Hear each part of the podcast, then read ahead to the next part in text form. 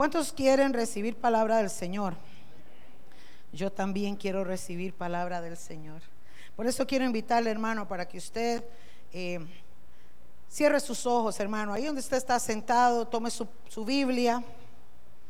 Y si usted no trajo Biblia, siéntese a la par de un cristiano que trajo para que pueda recibir y vamos a orar, amados. Vamos a orar para que el Espíritu Santo, escuche, traiga revelación a tu corazón y al mío. Porque nosotros necesitamos ser iluminados por el Espíritu Santo para entender los designios a su pueblo. Padre, en el nombre de tu Hijo Jesús, estamos delante de ti, Señor, exaltándote, adorándote, engrandeciendo tu santo nombre, porque tú eres digno de recibir la gloria, la alabanza y la honra por los siglos de los siglos. Mi Dios, y tú que eres merecedor de toda gloria. A ti alabamos y a ti clamamos también, Señor, para pedirte que tu Santo Espíritu venga sobre nosotros y traiga iluminación de esta revelación gloriosa de tu palabra y podamos, Señor, entender en el tiempo, en el proceso, en el momento que estamos viviendo y qué es lo que quieres hacer con nosotros. Te pido, Padre Celestial, que toques a cada uno de mis hermanos y que tu presencia se manifieste visiblemente a cada uno de nosotros. En esta hora lo pedimos en el nombre de tu Hijo Jesús. Amén y amén. Gloria a Dios. Amados, ¿cuántos han tenido desiertos en su vida? Poquitos. Vuelvo a repetir, ¿cuántos han tenido desiertos en su vida? Yo creo que todos, todos hemos tenido desiertos en nuestra vida. Uno de los desiertos más fuertes por los que el Señor me permitió vivir, hermanos, fue precisamente lo que yo viví en el incendio cuando murió mi hijo Natanael, cuando el Señor se llevó a Natanael. Yo había recibido, amados, Estábamos en el ministerio en ese tiempo, en mi casa, nos gozábamos. Hermanos, estábamos viendo la gloria de Dios. Yo recuerdo que cada vez que venía la hora de una celebración y estábamos ahí en la casa, en el patio, hermanos, llegaba la gente, llegaban los chicos, nosotros... Em, recuerdo que a veces Guni comenzaba con los chiquillos a tocar. Estábamos ahí con, con, Era un espacio tan chiquito, hermanos, cuando empezamos en mi casa que mi esposo tocaba la guitarra así, no se podía mover, con Israel tocaba el piano así, no, no cabe, era chiquitito aquello. Pero hermanos, ver a aquellos jóvenes que caían al piso, que derramaban sus lágrimas al Señor, que doblaban sus rodillas. Hermanos, muchas veces estábamos ahí, entraba gente que no sabíamos de dónde venía y entraban por mi casa. Los que conocen saben que yo vivo adentro, en el patio casi de las casas de mis, de mis familiares. Y cuando entraban, hermanos, eh, no llegaban ni siquiera al patio de mi casa y cuando los veía estaban doblando rodillas y llorando. Veíamos la gloria de Dios. Estábamos gozosos de ver lo que Dios estaba haciendo, porque nosotros no hacíamos nada, solamente lo exaltábamos, solamente adorábamos, pero sí veíamos con nuestros ojos las maravillas y las grandezas que Dios hacía con los chicos. Recuerdo una vez, amados, que vino, eh, alguien nos comentó, fuimos a orar al parque y vimos a un grupo de jóvenes que estaban frente a la escuela vestidos de negro. Y esa vez que oramos, recuerdo que para una fecha como esta, a los días me llamaron y me dijeron que al puro frente de la casa de nosotros habían llegado unos jóvenes y habían marcado un círculo en la carretera, habían hecho un pentagrama, habían puesto velitas y estaban por hacer una serie de maldiciones y conjuros satánicos en contra de nosotros, de mi casa. Y escuché el testimonio de alguien que dice que en el momento en que estaban terminando de pintar y poniendo las velas para prenderlas, se fue la luz. Y se, le, se confundieron, pasó de todo y no pudieron hacer nada. Y a los días, hermano, recuerdo que uno de los jóvenes empezó a hablarle a estos chicos y llegó el jefe del grupo satánico y cuando venía entrando a mi casa, en, la pura entrada, hermanos, cayó de rodillas. Ese hombre temblaba. Y cuando yo dije, ¿quién es ese chico? Me dijeron, ese es el jefe del grupo satánico que había venido a traer muerte y destrucción, según ellos, a nosotros. Cuando nosotros veíamos esas cosas, hermanos, y este chico lo ganamos para Cristo, danzábamos, adorábamos al Señor, exaltábamos. ¿Cuánto, ¿Cuántas personas no quieren hacer eso? ¿Verdad que sí? Cuando usted está bien, cuando usted ve la bendición de Dios, hermanos, todos queremos adorar a Dios. Nos fluye la alegría. Ahora en la mañana... Eh, Tuve la llamada inesperada de una persona que conozco hace muchos años, que no conoce de Cristo, y me llamó y me dijo, ¿qué tengo que hacer para tener a Jesús en mi corazón? Me llamó desde Estados Unidos. Hermanos, y vino a Cristo y yo estaba en, en, en la oficina de mi casa. Gracias Señor, qué lindo, qué hermoso ver una alma arrepentida delante de Dios, una más para Cristo es motivo de gozo. Y cuando todo estaba bien, hermanos, en aquellos años con el ministerio y los chicos y los campamentos y todo tan lindo lo que estaba transcurriendo, recibo una palabra profética. Y el Señor me dice, prepara tu corazón, porque vas a pasar una prueba de fuego. ¿Qué le parece? Y cuando yo escuché aquello, yo dije, ay, pero todo estaba tan bonito. ¿Cómo que una prueba de fuego? Y exactamente a los dos meses de haber recibido esa palabra, yo la recibí en noviembre, y el 27 de enero siguiente, hermanos, yo estaba afuera del incendio del local donde estaba mi hijo Natanael y escuchaba la noticia que Natanael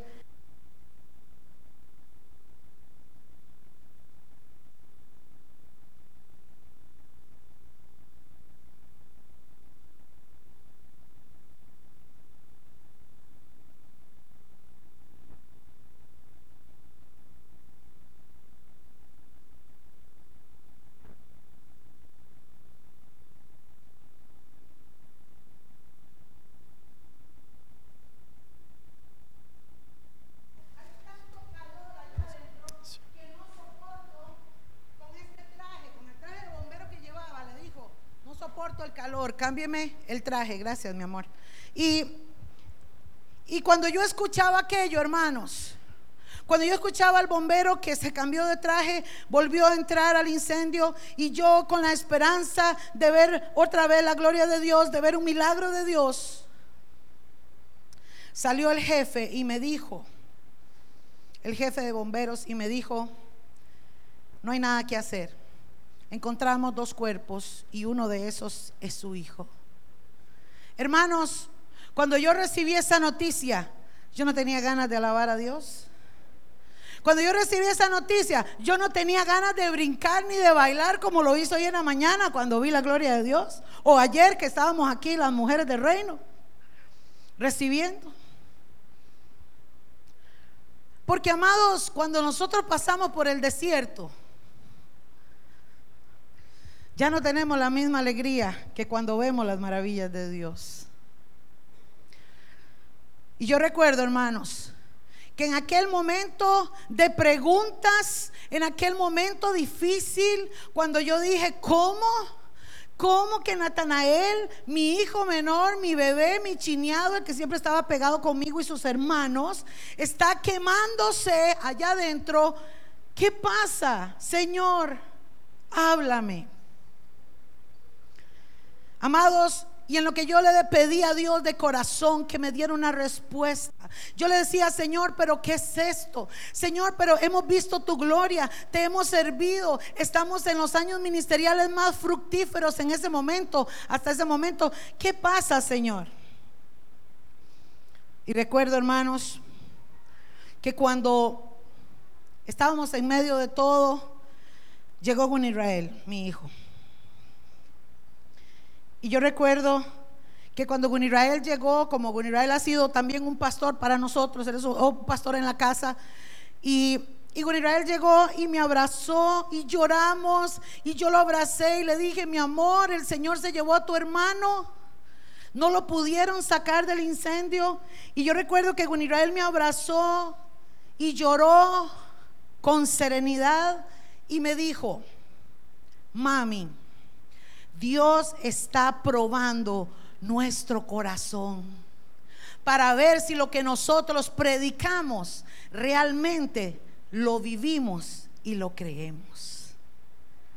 Y yo entendí.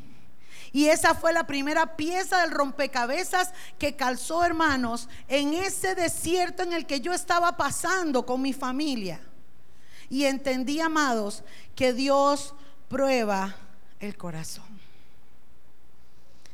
Quiero invitarle, hermanos, a que vaya conmigo al libro de Éxodo, el capítulo 15.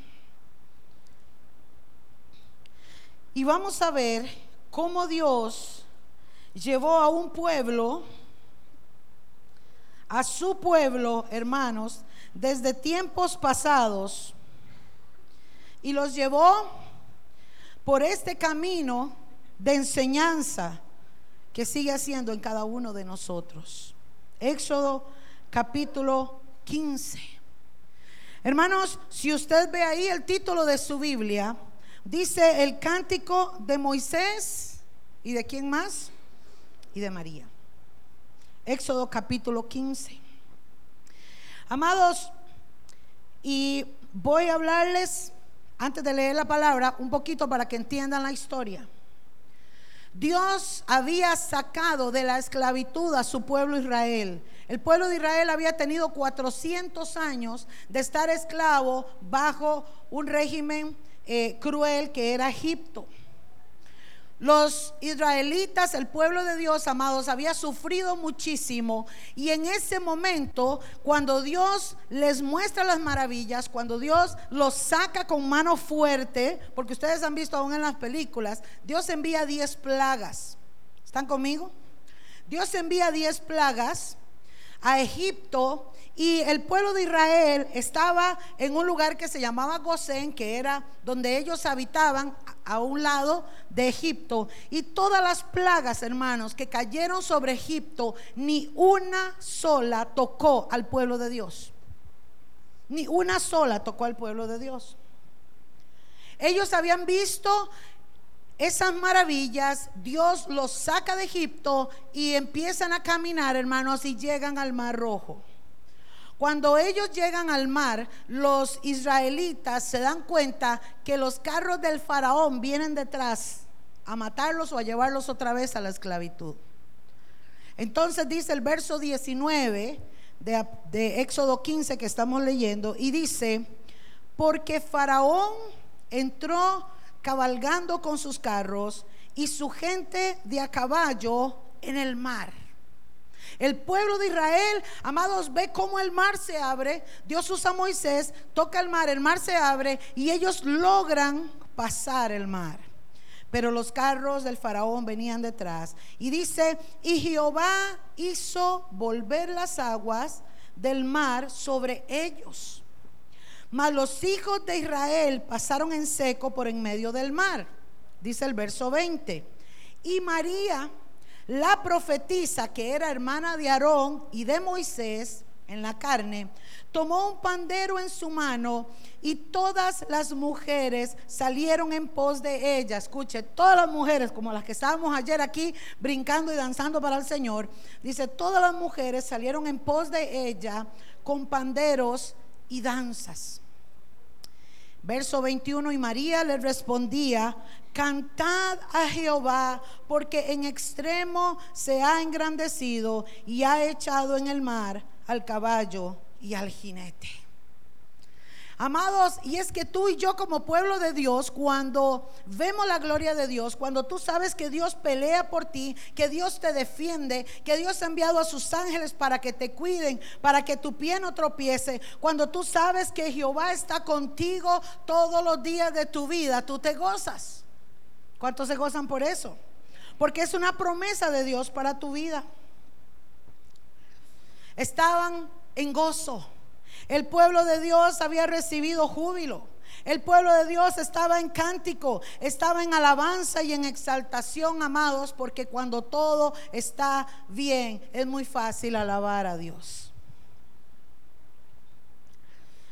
Pero dice el verso 22, e hizo Moisés que partiese Israel del mar rojo y salieron al desierto de Shur ¿A dónde iban? Al desierto. Y anduvieron tres días por el desierto sin hallar agua. ¿Qué le parece estar usted en un desierto sin agua? Y llegaron a Mara, verso 23, y no pudieron beber las aguas de Mara porque eran amargas. Por eso le pusieron el nombre de Mara. Y entonces el pueblo, ¿qué hizo el pueblo? Murmuró contra Moisés y dijo, ¿qué hemos de beber? Se terminó la alegría, se terminó el gozo, se terminó la exaltación, se terminó el cántico. Porque hermanos, después de un gran gozo, de una gran alabanza, de un tiempo de victoria, puede venir la prueba. Hello. Santo, qué silencio, hermanos. Después de un tiempo de gozo, de alegría, puede venir la prueba. Porque, amado, escuche esta palabra de revelación. Dios saca al pueblo de a su pueblo de la esclavitud a la adoración, pero también lo sacó de la adoración a la prueba. En la prueba, el pueblo de Dios se rebeló y se olvidó de Dios. Y dice el verso 25. Y clamó Moisés a Jehová. Y Jehová le mostró un árbol y lo echó a las aguas y las aguas se endulzaron. Allí dio, allí les dio Dios estatutos y ordenanzas. ¿Y qué dice su Biblia al final? Y allí que hizo Dios, los probó. Dios prueba nuestro corazón. Amados, es necesario que Dios pruebe nuestro corazón. ¿Por qué Dios prueba nuestro corazón si le amamos y le servimos? Yo no podía entender, amados, el día del incendio, por qué Dios probaba mi corazón. Yo empecé a pensar y dije, seguro hice algo mal, seguro estamos equivocados, seguro me está castigando, seguramente el Señor se olvidó de nosotros. Seguramente el Señor ya no nos protege. Porque amados, cuando estamos en el desierto, todo eso pensamos. Cuando usted no escucha el fluir de Dios, cuando usted no siente el fluir de Dios, cuando usted siente que el Espíritu Santo se fue por ahí a darse una vuelta, que usted cree que es así, pero no es así. Pensamos de todo. ¿O será que solo a mí me pasa? ¿Cuánto le ha pasado eso? ¿Cuánto le han pasado, hermanos, cuando usted de pronto se confronta algo y dice, ¿qué pasó? ¿Qué es esto?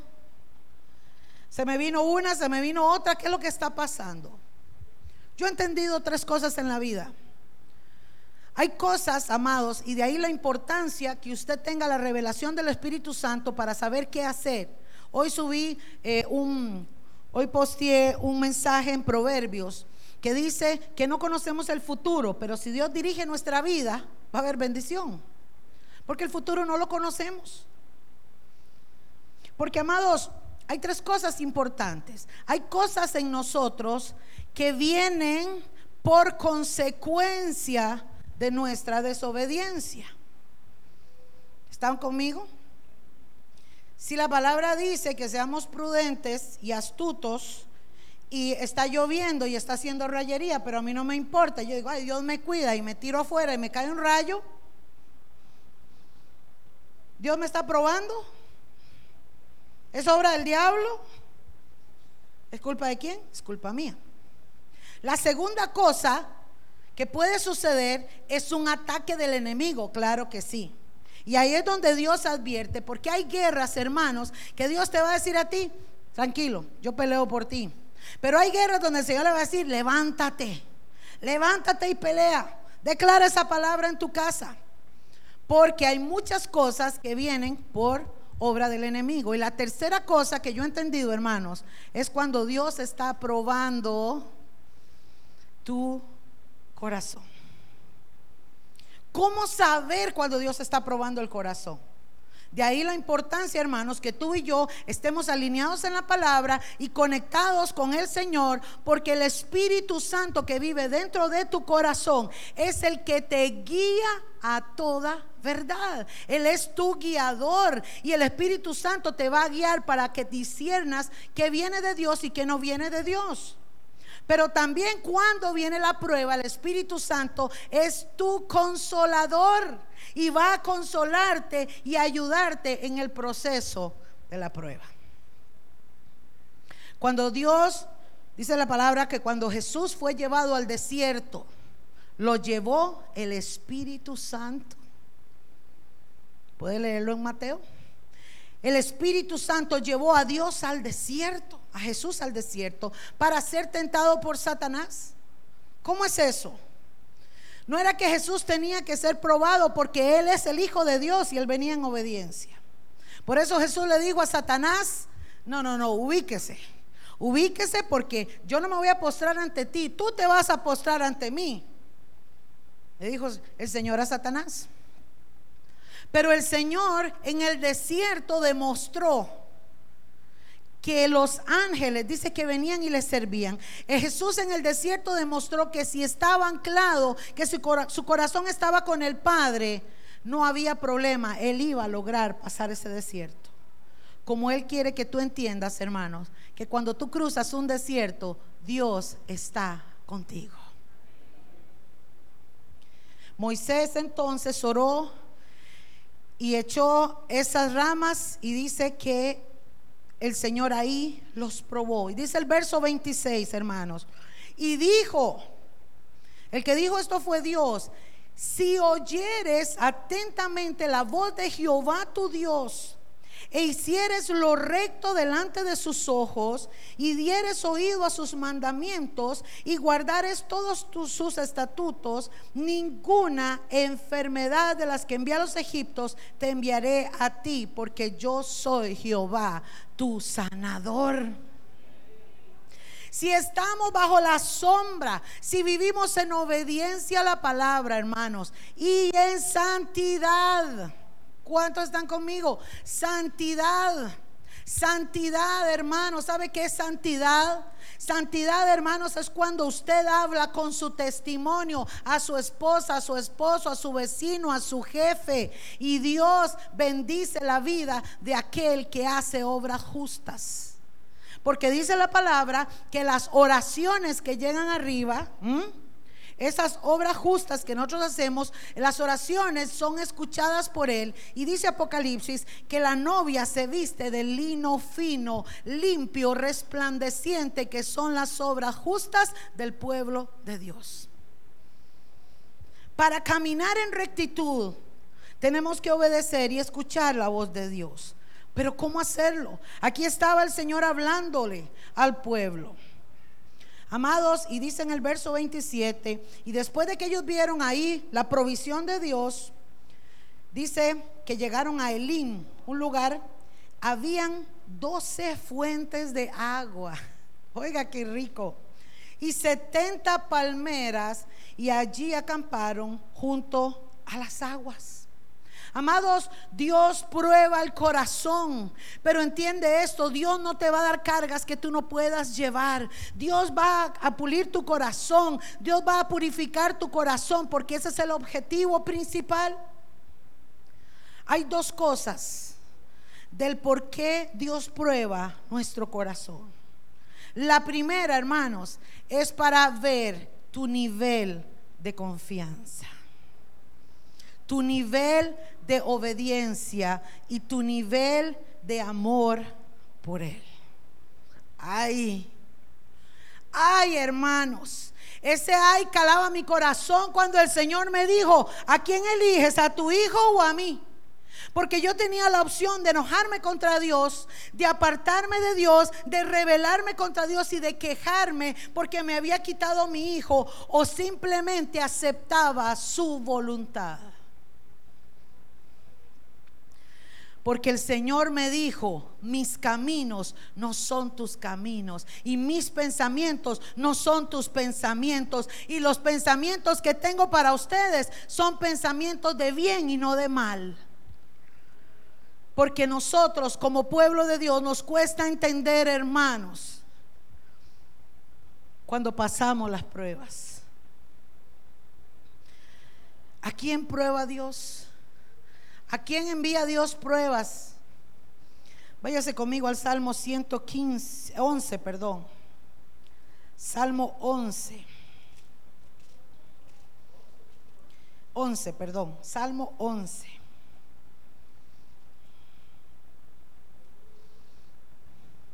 Y mire lo que dice el versículo 5. Jehová prueba, ¿a quién prueba Jehová? Al justo. Ay, hermano, esto es para que usted se goce. Gloria a Dios por lo que lo entendieron. Dios prueba al justo. Si estás pasando una prueba es porque Dios te llama justo. Y Dios llama justo al que justificó, al que santificó y al que redimió con su sangre. Tú eres un bendecido de Dios, eres un bienaventurado de Dios y hay que aprender a darle gloria a Dios en medio de la prueba, porque la prueba produce paciencia y la paciencia produce fe. Y sin fe es imposible agradar a Dios. Pero al que ama la violencia, su alma los aborrece. ¿Qué quieres tú? ¿Ser un justo delante de Dios probado? ¿O ser un malo que su alma aborrece? ¿Entendemos esa palabra, hermanos? ¿Cómo nos prueba Dios? Como el oro. Auch. Zacarías capítulo 13, porque les voy a demostrar con la palabra, hermanos, que esto no me lo inventé yo. El Señor me lo viene hablando y me lo dio. Zacarías capítulo 13. Recuerde que Zacarías es uno de los profetas menores. Está después de Ageo. y antes de Malaquías. Malaquías es el que está antes de Mateo, así que está fácil de encontrar. Zacarías, capítulo 13. Y el versículo 9 nos habla, mis amados, de lo que Dios había destinado a hacer a su pueblo. ¿Lo tienen por ahí? Zacarías capítulo 13, versículo 9, y dice, y meteré en el fuego a la tercera parte y los fundiré. Ay, hermano, como se funde la plata y los probaré como se prueba el oro. Porque sabe qué va a pasar, hermano, cuando usted salga de esa purificación. Usted va a invocar el nombre de Dios y Dios le va a oír. Y tú vas a decir, aleluya, Jehová, Ebenezer está conmigo. Y Dios va a decir, pueblo mío.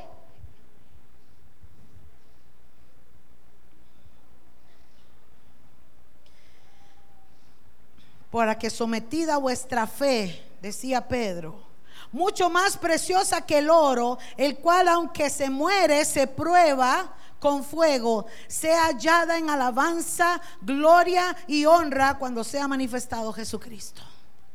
Porque Dios necesita, hermanos, purificarnos.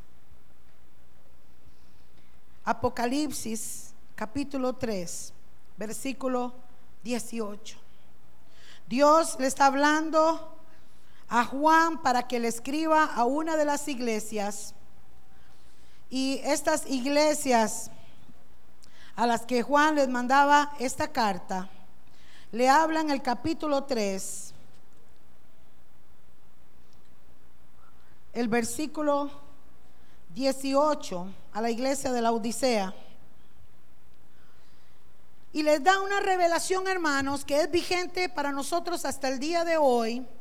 Porque el Señor le dice a esta iglesia, por tanto, yo te aconsejo que de mí compres oro refinado en fuego Hermanos, es que el oro, quiero que entienda esto, el oro que nosotros vemos en aretes, en pulseras, en cadenas, muchas veces viene con un bañillo de oro, porque el oro puro es tan valioso porque es un oro que lleva un proceso muy lento.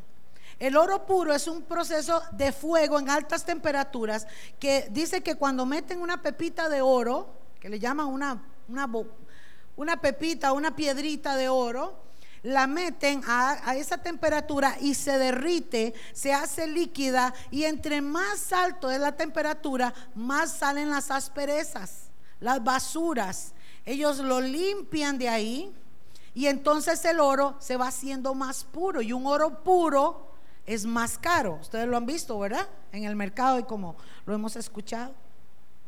Dice la palabra, hermanos, el Señor está diciendo, compra de mí oro refinado. O sea, acepten cuando yo los estoy probando. Dice, para que seas rico.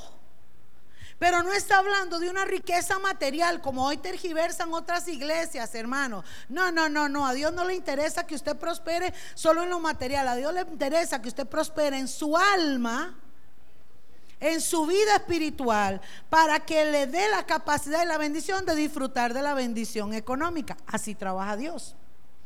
Hoy la gente quiere la bendición económica para recibir todo lo demás, pero están equivocados. La Biblia dice, primero vengan a mí todos los que están trabajados y cansados, busquen primeramente el reino de Dios y su justicia y todo lo demás va a ser añadido.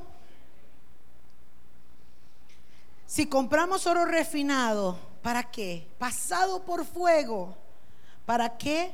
para que seas rico, dice Apocalipsis 3:18, y vestiduras blancas para vestirte, y que no se descubra la vergüenza de tu desnudez. Unge tus ojos con colirio para que veas. Pero amados, no todo el pueblo de Dios soporta las pruebas. Por eso cuando Jesús hablaba en el libro de Lucas, en el capítulo 8:13, se lo voy a leer, hablaba sobre la parábola de la siembra, de la semilla que usted conoce.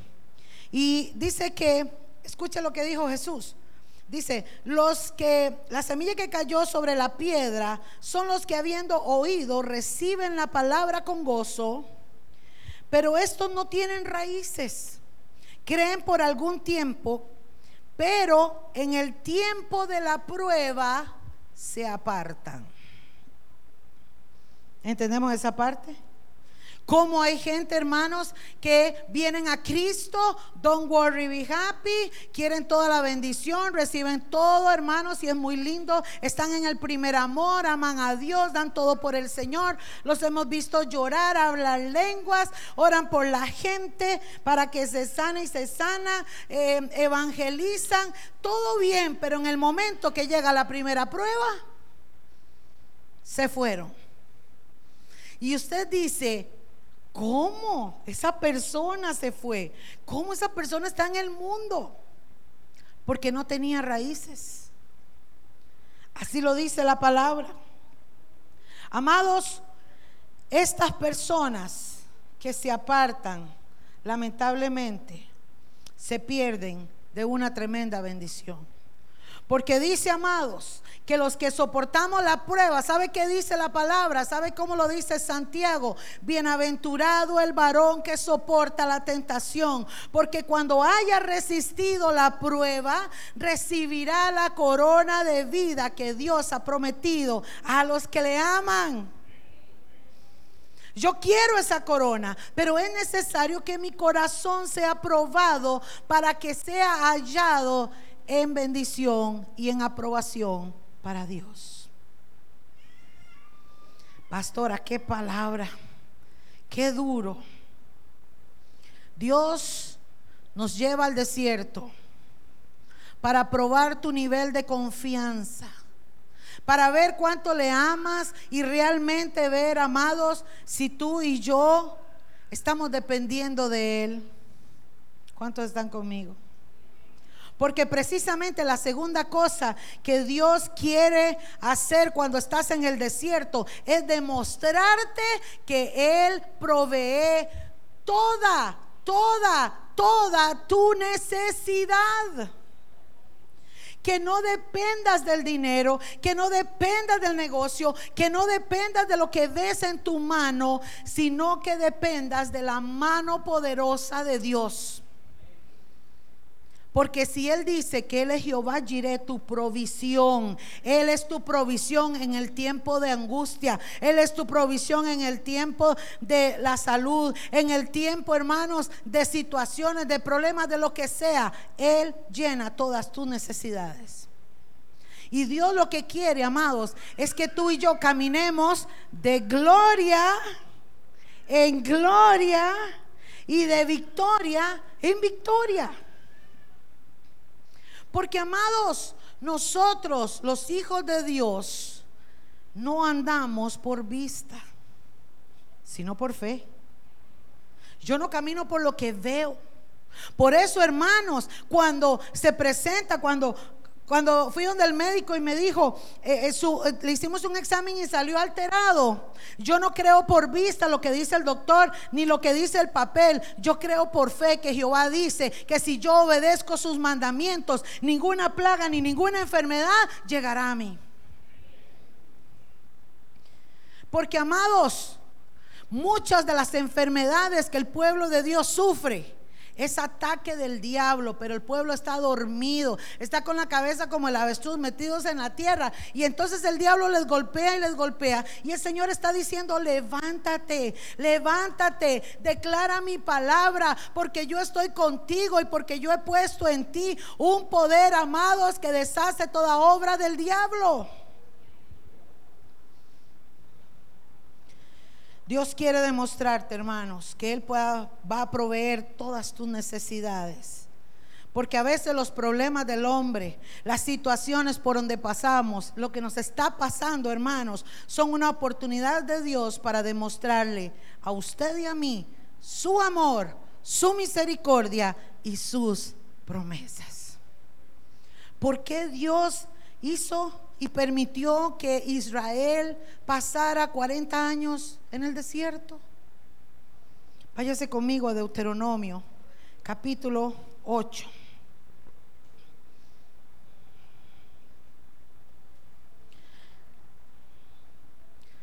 ¿Sabe qué quiere Dios, amados, cuando te pasa por el desierto? Ay, santo, ¿cuántos quieren recibir esta palabra de bendición? ¿Cuántos quieren saber por qué Dios quiere pasarte a veces por esos desiertos? ¿Sabe qué, mi hermano? Porque Dios tiene algo grande para ti. Deuteronomio capítulo 8 y vamos a leer el verso 2. Ponga atención a esta palabra, mi hermano. Y te acordarás, y te acordarás, dice el Señor porque cuando nosotros pasamos, hermanos, esas crisis, cuando cruzamos el desierto y vemos la gloria de Dios, nuestras vidas son marcadas. Y te acordarás de todo el camino por donde te ha traído Jehová tu Dios estos 40 años en el desierto para afligirte. Ay, pero ¿cómo es eso, Señor? Pero escucha, para probarte y para saber lo que había en tu corazón si habías de guardar o no sus mandamientos. Mami, me dijo un Israel viéndome a los ojos, Dios está probando nuestro corazón. Y yo decía, Señor, está probando mi corazón, quitándome a Natanael. Señor, esa es la forma, pero escuché la voz del Señor que me dijo, el barro le va a decir al alfarero cómo quiere que lo moldee.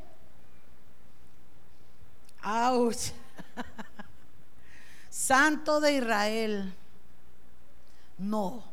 El alfarero es el que decide, porque Él es soberano y Él hace como Él le plazca, mi hermano. Porque lo que tú tienes no es tuyo, es de Él. tu vida no es tuya, es de Él. Tus hijos no es tuyo, es de Él. Tu trabajo no es tuyo, es de Él.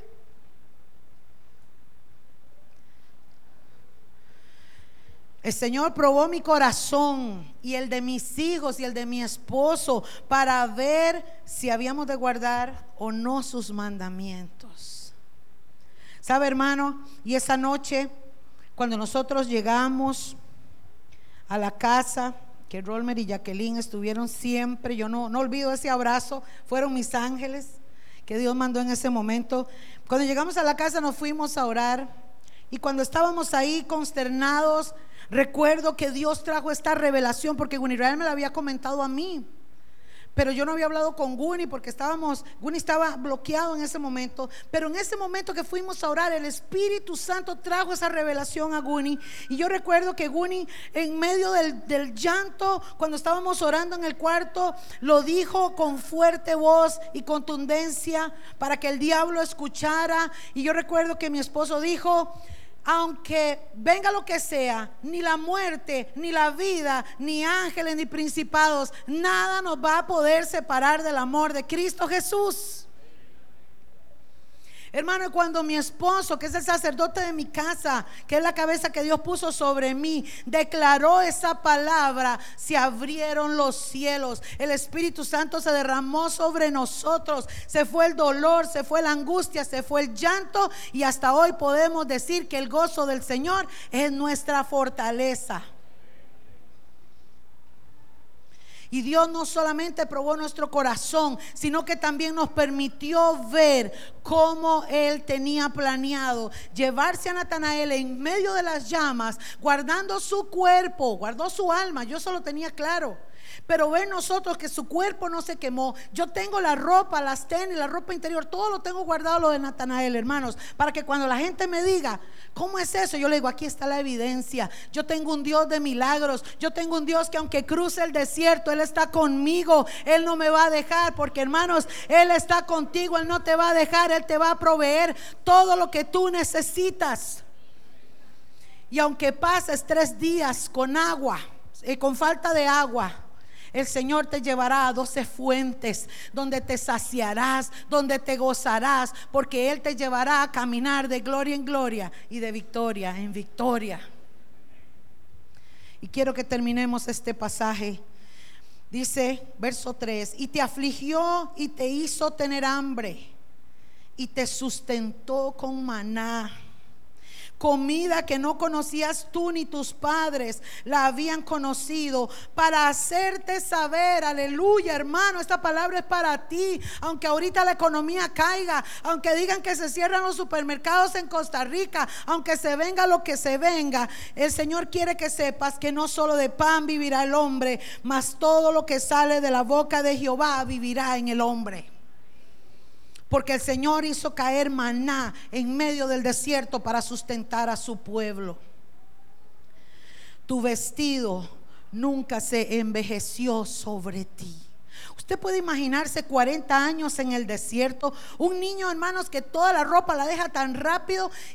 Era un desierto donde no había costurera, donde no había zapatería, donde no había una tienda ni un mall para ir a comprar ropa. Y el Señor cuidó en medio del desierto los detalles más pequeños. ¿Cuánto le dan gloria a Dios, hermano? Es que mira lo que el Señor está diciéndote, aleluya. Sus vestidos no se envejecieron, ni el pie se te ha hinchado en estos 40 días. Eh, años, perdón. ¿Usted sabe, hermano? Lo que es usted tener 40 años, los mismos zapatos Porque tú tienes un Dios que renueva todas las cosas cada día. Que cada día la misericordia de Dios es nueva para tu vida. Que sus promesas son vivas para ti, mi hermano. Santo de Israel. Y dice el versículo 5, reconoce a sí mismo en tu corazón que como castiga al hombre a su hijo, así Jehová Dios te castiga.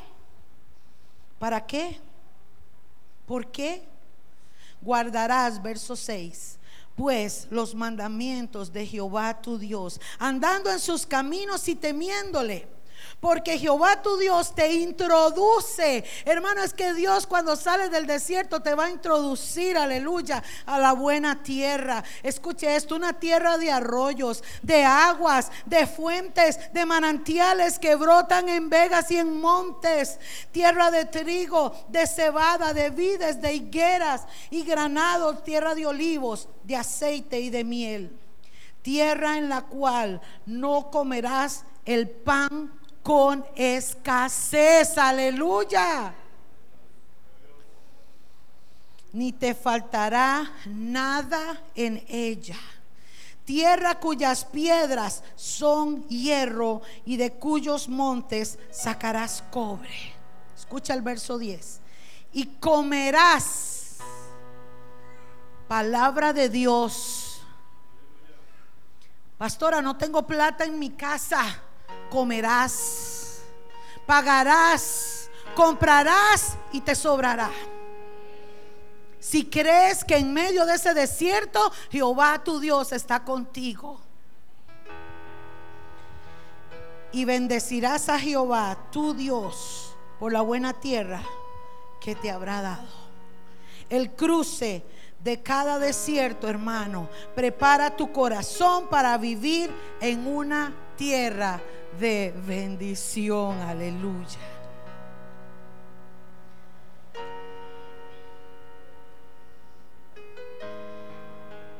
Jehová Jireh es tu proveedor. Yo quiero invitarte a que te pongas un momento sobre tus pies, hermanos. Y quiero, con tu Biblia, por favor, ten tu Biblia ahí, porque es necesario que tú mires esto. Así que si tienes tu Biblia ahí, busca el Salmo 26.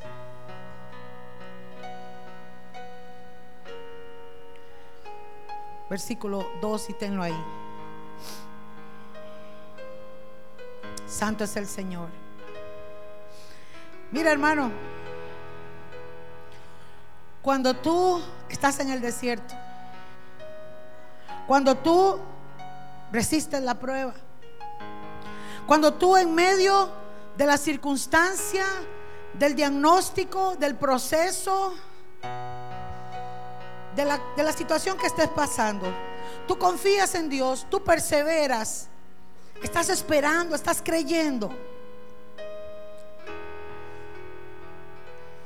Vas, vas a recibir no solamente la gloria de Dios en las maravillas que vas a ver, sino que también, amados, vas a aprender a decirle al Señor, como dijo su siervo David, en el Salmo 26, 2. Va a salir de tu corazón decirle al Señor, escudriñame, oh Jehová, y pruébame.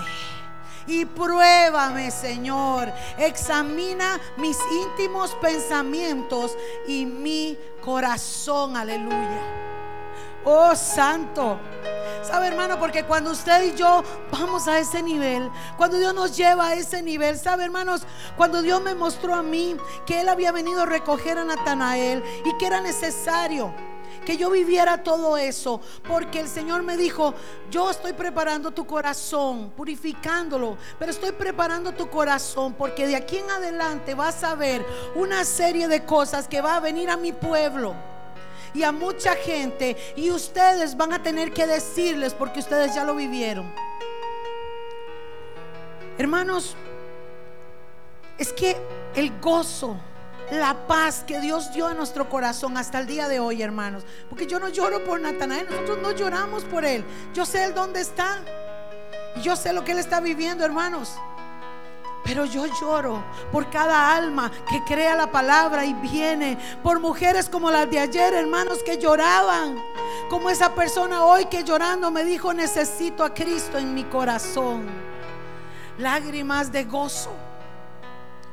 Porque, amados, el salmista había entendido que estar en el desierto con Dios es el tiempo de intimidad, de purificación.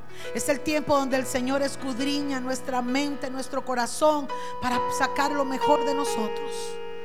Pulirnos como el oro. Por eso Pablo decía que nosotros nos gloriamos en las tribulaciones. Puede usted decir, yo me gozo, yo nos gloriamos, nos gozamos en la tribulación, porque la tribulación produce paciencia y la paciencia prueba y la prueba esperanza. Amados, no os sorprendáis del fuego de prueba que os habrá sobrevenido. ¿Sabe? Esta palabra me la dio el Señor Y cada vez que voy a contar el testimonio de Natanael, casi siempre la, toco. Pedro, en la primera carta de Pedro, en el capítulo 4, versículo 12. Si lo tiene ahí, léalo conmigo.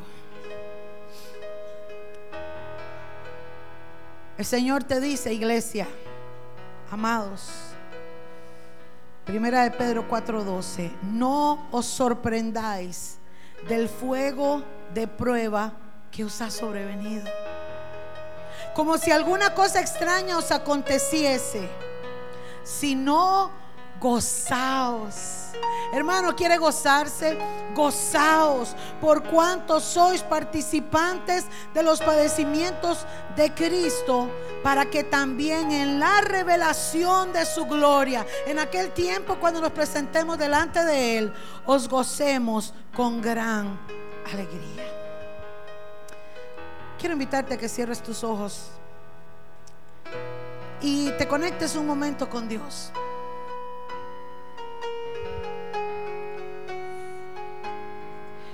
Cuando cruzas el desierto, Dios está contigo. Amada, amado, cuando cruzas el desierto, Dios está contigo. Y Él te dice esta mañana, dice Jehová tu creador, tu formador, no temas no temas, iglesia. No temas, varón. Esta mañana que has venido, el Señor me hablaba que hay varones que han venido en respuesta de una palabra. El Señor te dice esta mañana, no temas.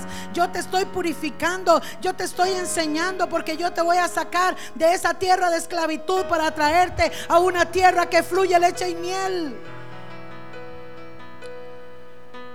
Yo te puse nombre, dice el Señor. Yo te puse nombre.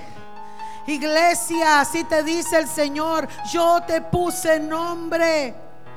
Mío eres tú, dice el Señor. Porque el Señor te compró con sangre. El Señor te compró con su vida. Aleluya. Y tú eres valioso. Tú eres valiosa para Él.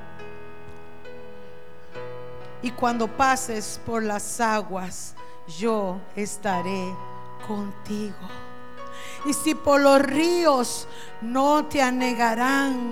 Cuando pases por el fuego, aleluya, no te quemarás ni la llama arderá en ti, porque yo soy Jehová Dios tuyo, el Santo de Israel, tu sanador y tu salvador, aleluya.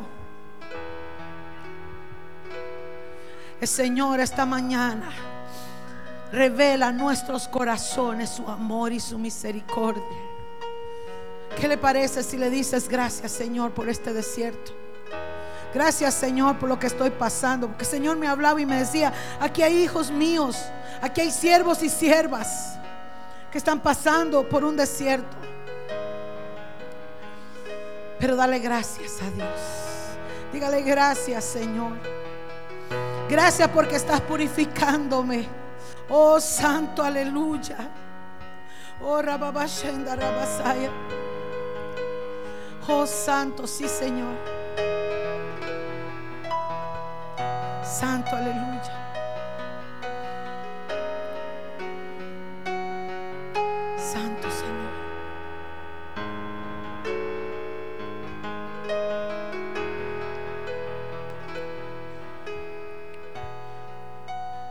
Señor quiere librarte del temor. El Señor quiere librarte del temor. Porque Dios en su palabra dice, amados, que el amor echa fuera el temor. Y el amor de Dios se ha manifestado a tu vida para que no temas. Todo temor se va del pueblo de Dios en el nombre de Jesús. Todo temor se va en el pueblo de Dios en el nombre de Jesús. Yo vengo atando y sujetando en el nombre de Jesús todo espíritu de miedo, de temor, de incertidumbre, de desesperanza y de desilusión que ha venido al pueblo de Dios. Que ha venido a tentar, que ha venido a intimidar. Se va del pueblo de Dios ahora en el nombre poderoso de Jesús.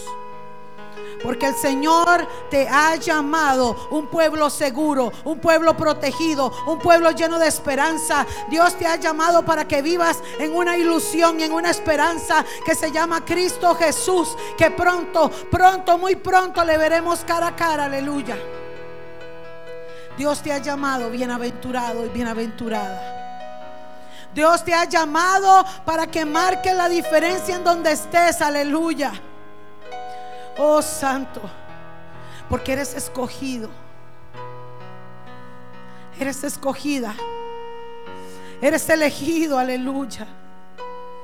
Adrianita, eres escogida. Entre tu casa eres elegida. Eres elegida, Adrianita. El Señor me muestra que en ti hay un corazón tan lindo, tan especial. El Señor me muestra que cuando tú oras y cuando tú le pides a Dios, el Señor sonríe contigo.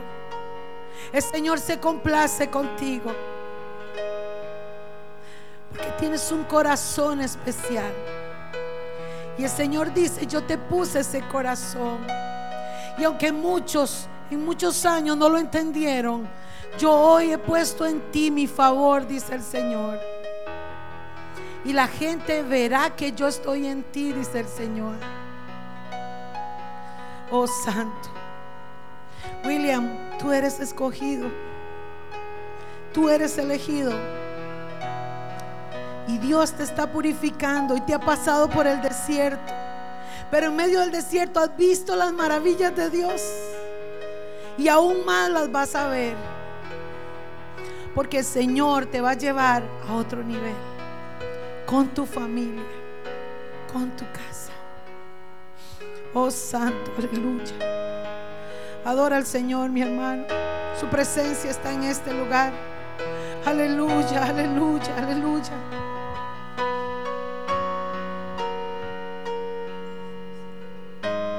Santo, aleluya. Mientras adoramos al Señor, hermanos, el Señor pone en nuestro corazón que hay algunas personas que necesitan oración de contacto. Queremos orar porque están pasando un desierto y Dios tiene palabra. Así que si alguna persona que quiere pasar aquí adelante, pase y vamos a orar. Y vamos a orar mientras adoramos al Señor. Hermano, y usted que es de casa, usted que está bien. Levante sus manos, adore a Dios y ore por los hermanos, porque nuestros hermanos están pasando un desierto y necesitan nuestro apoyo.